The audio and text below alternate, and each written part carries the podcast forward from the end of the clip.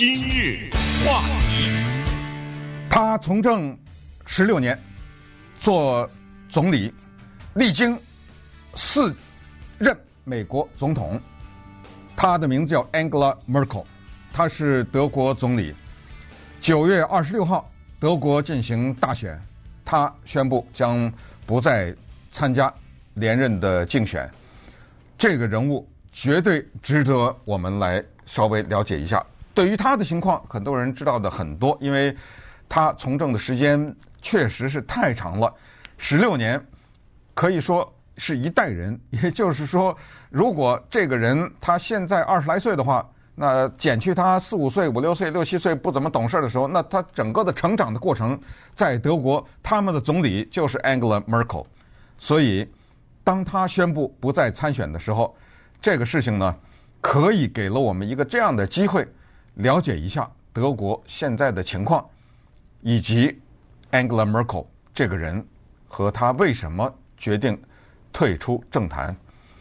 刚才说的四任美国总统，你看他是那个时候零五年，那是 Bush 小 Bush 总统，后来零九年当选连任是奥巴马总统，四年以后二零一三年奥巴马总统，再过了四年。二零一八，Trump，所以四任美国总统，他在这个过程当中呢，经历过世界上的很多的大事，但是九月二十六号这一天，他的名字就没有了。也顺便说一下，就是德国呢，因为是所谓的叫做政体的是议会共和制，所以他的这个总理呢，也是由多数党和或者是由不同的党派组成的一种联合政府。然后他有点这个体制像英国一样来出现，作为党的领导人，他是基督教民主党啊，作为这个党的领导人来出任总理。所以在这种情况之下呢，一般的来说没有任期的限制，这是德国的这种情况。当然，对于德国的选举制度来说，什么党就特别的重要，就大家都努力的要在议会当中把自己的党的席位占得。越多越好，最好是过半数，因为你过了半数以后，你就不用跟其他的那些小党在一起联合组阁了，你的发言权就大了很多。在这儿呢，也顺便跟大家讲这个关于党的人数的，在德国的历史上的一个戏剧性的小故事。因为现在德国的议会是七百零九席席位，那你要至少过了三呃三百。六吧左右哈，要过了这个位置很难，几乎不可能。啊，很少有一个党他能够拿这么多。但是呢，在某一年，在德国的历史上就发生过这么一个事情：有一个党在那一年在德国的议会当中有七个席位。那一年德国的议会的总的席位是六百零八席，他的党占七。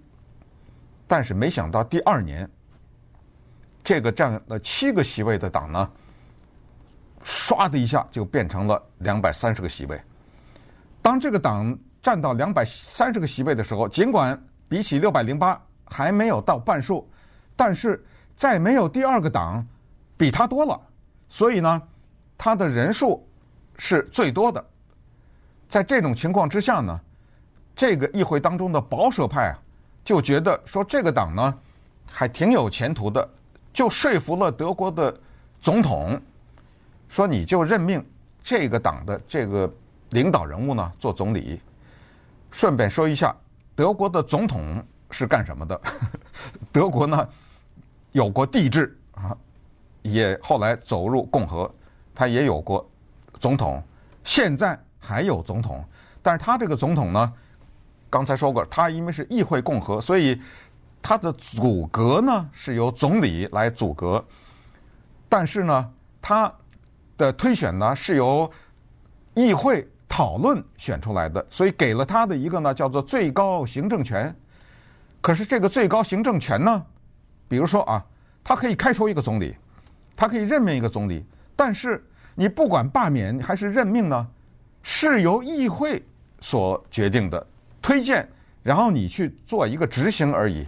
也就是说呢，它是比较形式上的存在。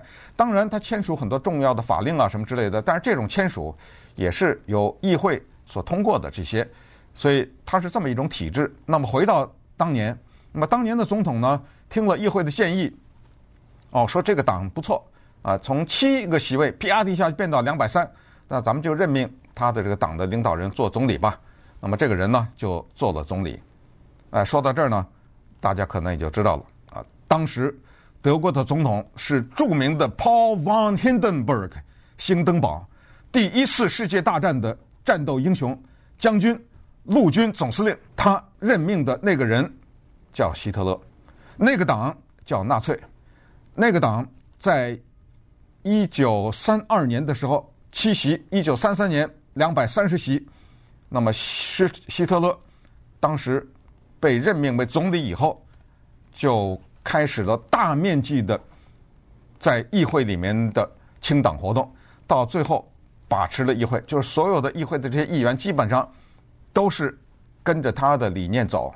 那么这种情况之下，当议会里面绝绝大多数的议员都跟着一个人理念走的时候，请想一想，这个议会不是形同虚设吗？不是我说什么就是什么吗？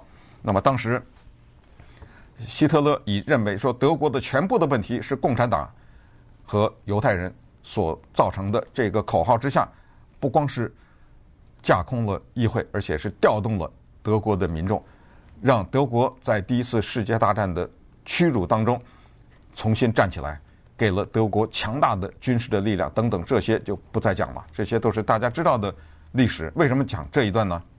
就是说。和刚才的话题有所呼应，再一次证明，你给一个国家很大屈辱的时候，它就有强大的一个反屈辱的力量会产生。你欺负他，他就会绝地而起，产生出像希特勒这样的人物。现在默克尔他走向左边，吸收了一百万由于叙利亚战争产生的难民。就刺激了德国极右派的如星火燎原一般的发展。你向这边走，他就向那边走。所以默克尔实际上他尽管慈悲为怀，尽管他这个人无比的谦卑，关于他谦卑的故事，大家都可能在不同的场合下听过。尽管这个人在德国的政界求同存异，但是。极右派的兴起，对他是造成极大的冲击，而且极右派的兴起，他不是只是在这个百八十人的议会当中，他有很多的民意，至少在某一个区域里面有民意。正如加州的 Larry Elder，他有民众的支持，不管这个民众的多少怎么样，他至少能够形成一个足够的签名，形成一个加州州长罢免的足够的一百七十万个签名的。这个数字和背后的大量的捐款，所以这个就是默克尔他所处的德国的这个情况。他是德国在分裂的状态之下，东西德的时候，他是社会主义阵营东德的一个基督教牧师的女儿。一九八九年的时候，他三十五岁，那个时候柏林墙被拆掉。在这个轰然的倒塌声中，他跨步从社会主义国家走进了资本主义国家。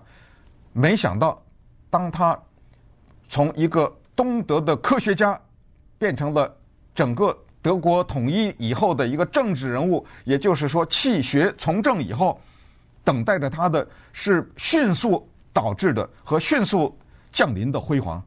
他一九八九年从一边走到另一边。一九九零年就正入进入政界，当然他遇到了贵人。稍待会儿跟大家讲这个贵人是谁，以及为什么二人反目成仇。这个想象一下，这等于什么呀？这等于现在有一个北朝鲜的一个这么一个科学家，某种原因南北朝鲜统一了，他进入到统一以后的，比如说首尔，就当了韩国总统了。你这么想就能够理解这个人的变化，他不简单呐，他是一个社会主义国家的人，他去领导一个资本主义体制的合一、合二为一的这样一个政体，这个里面涉及到的各种各样的问题，经济问题、外交问题、军事问题等等，是多么的复杂。从这一点想，他是的确的不容易。但是这个不容易，是建筑在你一定要有本事。你以为那些资本主义制度下的人是同情你一个社会主义国家的一个科学家吗？你以为他们是认为需要照顾一下，所以让那些社会主义阵营的人？能够喜欢我们吗？当然不是。今日话题，Angela Merkel 出于对于国际礼仪的尊重，她的名字的发音就变成了这样。实际上，她的英文名字如果写下来的话，大家看到就是 Angela。我们现在大家都知道的一个非常普遍的一个英文的女性的名字，但是因为在德语的发音呢是 Angela，所以呢。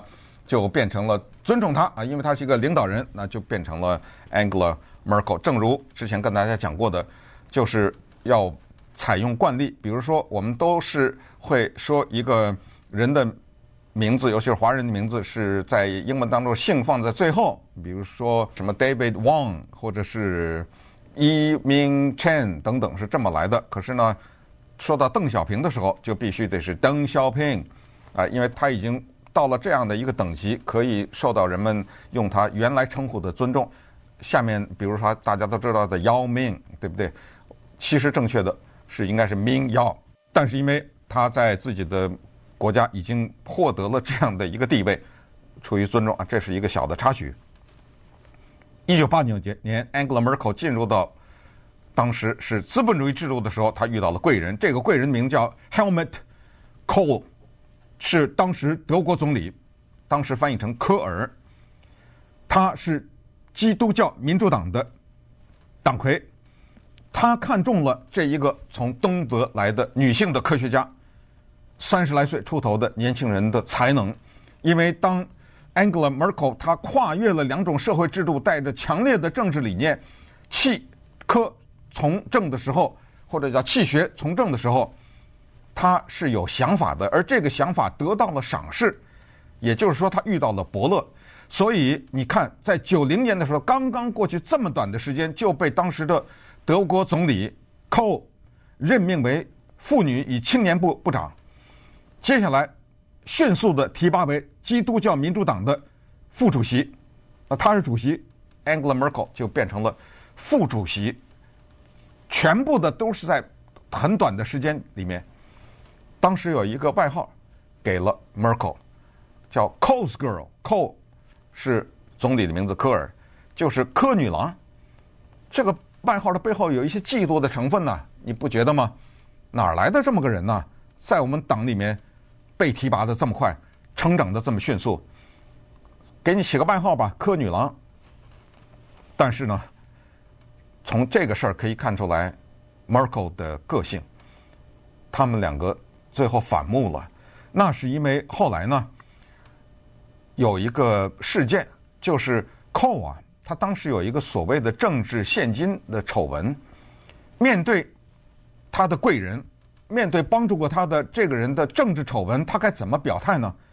那么在一九九九年的时候，他就发表了一篇文章，发表在报纸上面一个公开信，让科尔辞职。这封信。大大的伤害了帮助他的科尔。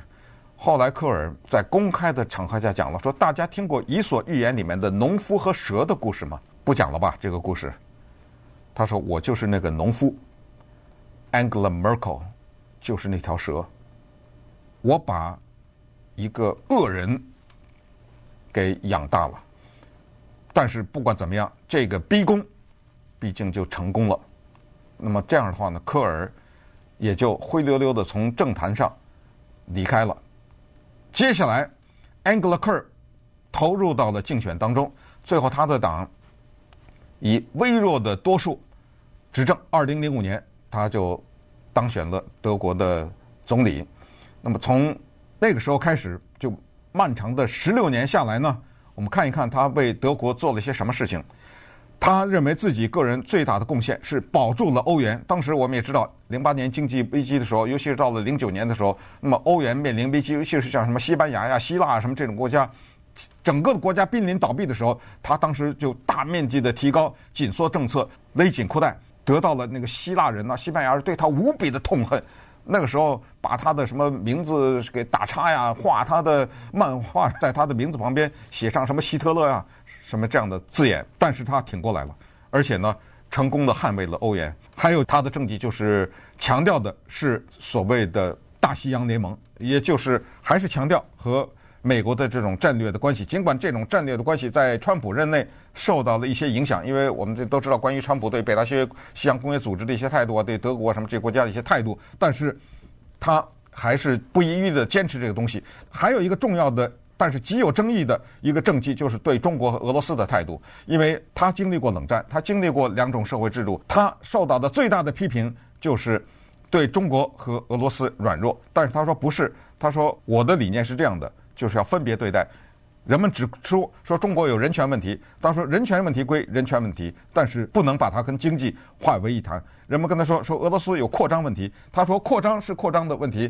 但是同时也不能把这个跟其他的一些问题混淆开来。我们要把它和经济啊、和其他的外交啊、和全球的和平啊等等这些要辩证的看，要分而处理等等，这是他的态度。当然受到了呃西方的国家，包括美国在内的一些批评。最后就是他的这。难民的问题，这个呢，可能是他受到的攻击的最主要的那一部分，就是刚才说的一百万难民的这个问题。因为最后引出了呢种种的节外生枝的问题，它不光是简单的一个难民的问题，是包括的对于他们的这个社会的这个安定啊和恐怖袭击啊，以及全球的这种中东的一些混乱的局势啊等等，全都扯在一起。所以在这个大环境下，他说，我也想。陪陪家人，我也想写写书，我也想做做讲座，我也想去这山上走走路，我也想过一点宁静的生活，所以我不干了。